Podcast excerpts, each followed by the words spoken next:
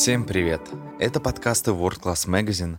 Меня зовут Сергей Каренин, и сегодня мы поговорим про мифы в фитнесе.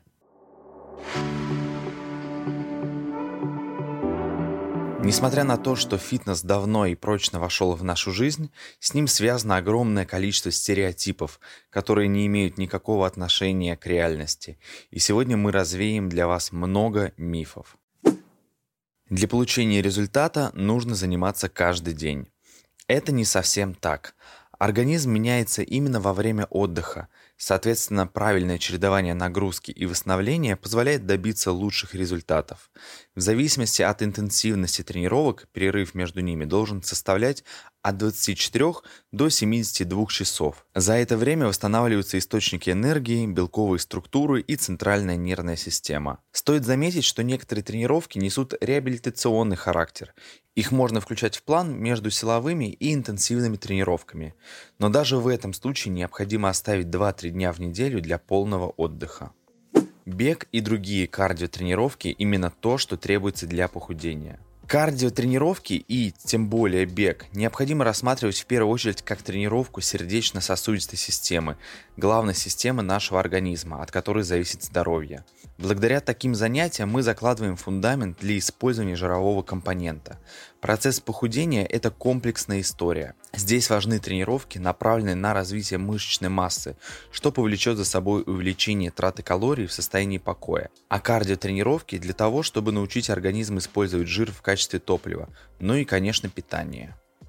Тренировки в одежде, не пропускающей воздух, способствуют сбросу веса. Такая практика, направленная на сброс жирового компонента в организме, это бег по замкнутому кругу с элементами необоснованного насилия над организмом. При этом заветная цель от этого ближе не станет. Дело в том, что пот – это не жир, а вода, необходимая для нормального функционирования организма, особенно в процессе тренировки. Из-за жары организм защищается обильным потоотделением. Вода выходит с потом. Кровь становится гуще. Кислороду все сложнее поступать к мышцам. Без кислорода организм не может использовать жировой компонент как источник энергии. Замкнутый круг. Вода ушла, вес на весах уменьшился. Жира в организме по факту столько же. Воду организм восполнит уже вечером, а вот перегрузка так быстро не уйдет, потому что сердце и почки работали на износ. Подобная сгонка веса иногда используется профессиональными спортсменами. Они делают это непосредственно перед соревнованиями, чтобы попасть в нужную весовую категорию. Но в спорте на первом месте результат, а здоровье не важно. Тренироваться лучше натощак. Основным источником энергии во время занятия, как правило, служат углеводы. Если их нет, то и сил заниматься не будет. Поэтому за полтора-два часа до тренировки следует поесть сложные углеводы, которые обеспечат организм энергией для тренировки. Если девушка будет заниматься со штангой и весами, она обрастет мышцами, и ее фигура деформируется по мужскому типу. Это еще один миф. Боюсь расстроить в этом плане поклонниц данного мифа. Для того, чтобы нарастить мышечный компонент, необходимо иметь уровень тестостерона на уровне мужчины. Добиться этого без медикаментозного вмешательства просто невозможно. Этот миф появился из-за отсутствия объективного контроля. Девушки полагаются лишь на субъективные ощущения, вес и эмоции. Однако при регулярном замерах объемов сантиметров видно, что девушки не просто не растут в объемах, а уменьшаются, и их формы становятся более женственными. На эту тему даже есть отдельный подкаст, предыдущий, и вы можете узнать, почему девушкам стоит и почему им важно заниматься в тренажерном зале. Если хорошо постараться, за неделю можно скинуть 5-7 килограмм. В принципе, если хорошо постараться, можно много чего наделать. Проблема в том, что это не то, что надо, и обратной дороги нет. Скинув такие цифры, вы навредите своему здоровью. Хорошим показателем считается 500-800 грамм в неделю. Более того, если цель сжигания жирового компонента, то вес вообще не может служить показателем, так как он не отражает состав тела. Некачественный состав и является причиной набора лишних килограммов. Разработать программу тренировок можно самостоятельно, достаточно изучить тему в интернете и спросить у друзей. Если у вас нет спортивного или физкультурного образования и опыта работы в фитнесе, то добиться желанных результатов, не навредив себе, маловероятно. В интернете все под копирку. Без учета ваших антропометрических данных, текущего функционального состояния, развития нервно-мышечной координации, на данный момент вы рискуете себе навредить. В тренировочном процессе самый главный принцип – это принцип индивидуальности. Нагрузки и упражнения подбираются с учетом особенностей каждого конкретного человека. Если этот принцип нарушается, то о каких результатах речь? Очень накачанные мужчины испытывают проблемы с потенцией.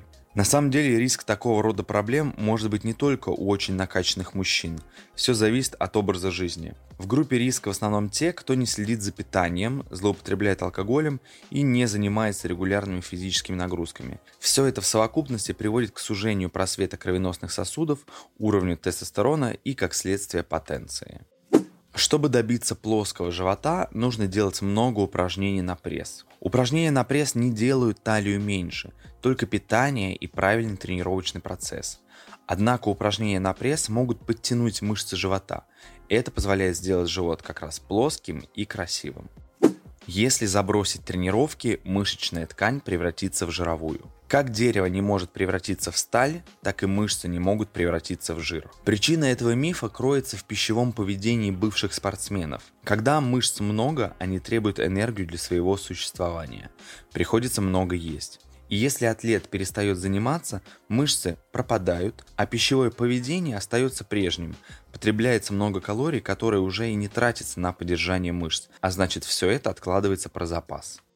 Активные занятия спортом позволяют есть что угодно, и это не влияет на увеличение веса. Не совсем так. Кроме количества еды, необходимо учитывать и ее качество. Еда с высоким гликемическим индексом запускает в организме реакцию запаса. Таким образом, организм все начинает откладывать. Конечно, в меньшей степени, но тем не менее. Плюс в том, что тренированный человек гораздо быстрее вернется в форму. Эффективность тренировки определяет ее длительность. Есть такое понятие, как интенсивность тренировки. Так вот, интенсивная тренировка не должна превышать 30-45 минут. При этом она не менее эффективна, а для каких-то целей даже более. Кроме того, считается, что более длительные тренировки, это свыше часа, провоцируют выработку кортизола, гормона катаболизма, разрушающего белковые структуры. А цель любой тренировки, будь то на сжигание жирового компонента или на набор мышечной массы, их создать. Таким образом, дольше не значит лучше. Сильные болевые ощущения в мышцах – показатель эффективности тренировки. Болевые ощущения – это микровоспаление в мышцах после занятий. Бояться этого не нужно. При правильно составленной тренировке это норма, но и гнаться за ними неправильно. Если ваша тренировка направлена на развитие выносливости, то отсутствие болевых ощущений естественно, так как нагрузка ложится преимущественно на сердечно-сосудистую систему. Боль в мышцах после тренировки – это лишь реакция на новую нагрузку или новое упражнение, при котором включаются ранее не задействованные мышечные волокна. Также мышечная боль возникает как следствие эксцентричной фазы мышечного сокращения при опускании веса. Для увеличения мышечных объемов это будет полезно, однако если перестараться, то возникает риск получения травм. Вывод. Слишком сильная боль может нести вред. Умеренное – абсолютно нормальное явление для нового упражнения, но тоже не показатель эффективности. Без спортивного питания результата не будет. Смотря о каком результате идет речь. Если речь о профессиональных бодибилдерах, цель которых выступить на соревнованиях, то потребляемого с приемом пищи белка и питательных веществ им, конечно, недостаточно, поэтому спортивное питание для них обязательно. А если вы тренируетесь для здоровья и хотите выглядеть хорошо, то с правильным и сбалансированным питанием и тренировками у вас есть на это все шансы.